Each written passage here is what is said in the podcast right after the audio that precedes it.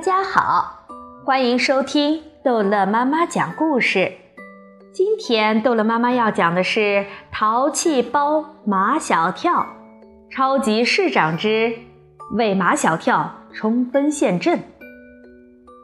一直到马小跳拿出马天笑先生给他的那张报纸来，唐飞、毛超和张达才相信这是真的，真的有模拟城市这回事儿。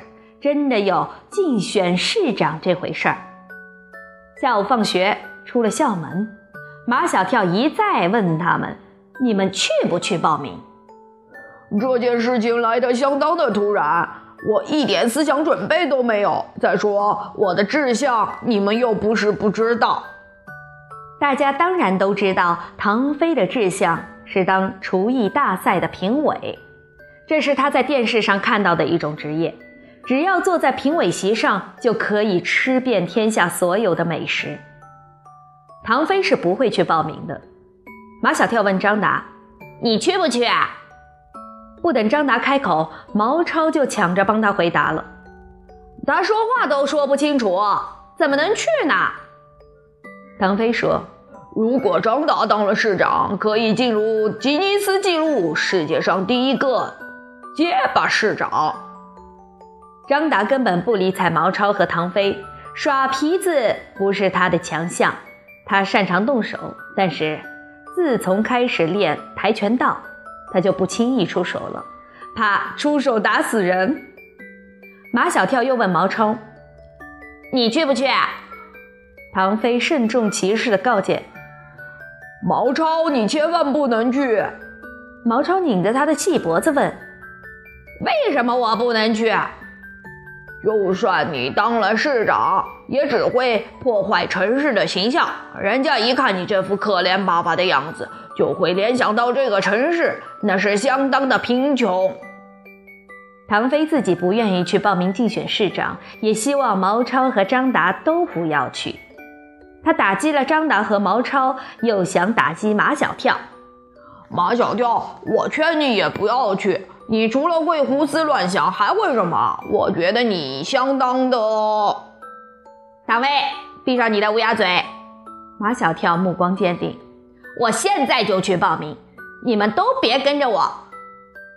马小跳头也不回的走了，他不回头也知道那三个人一定就在后面跟着他。按照报纸上的地址。报名的地点是飞天大厦的三十三层大厅。飞天大厦是这座城市的标志性建筑，只要是生活在这座城市里的人都知道飞天大厦在哪里，所以马小跳很容易就找到了飞天大厦。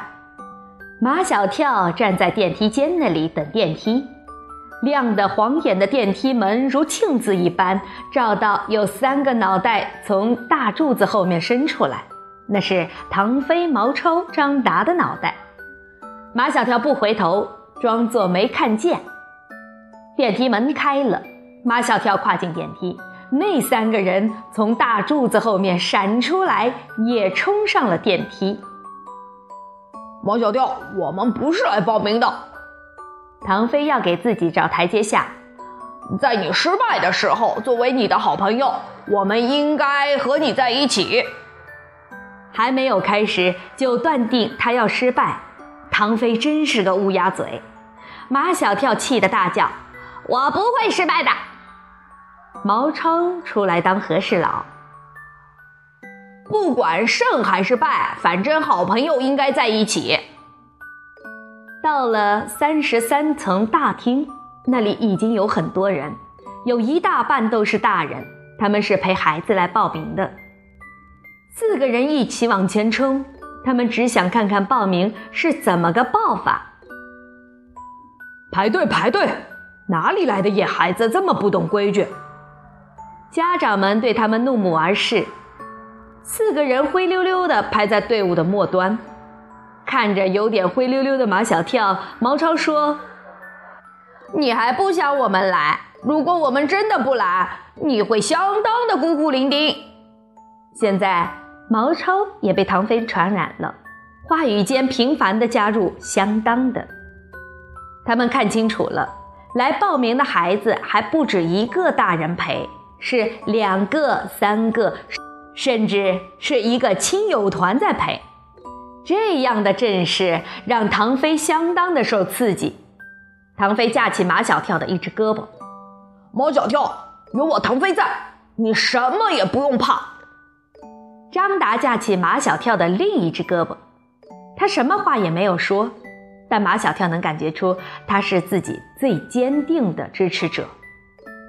也就是从这一刻起，四个人的心中都升起了一种使命感：马小跳必须要去竞选市长，而且作为马小跳的三个铁哥们儿，必须为马小跳冲锋陷阵。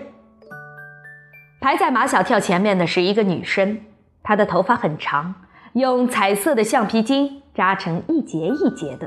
垂在胸前，他的左臂上带着三道杠的标志，这就意味着他不是学校的大队长，就是学校的大队委。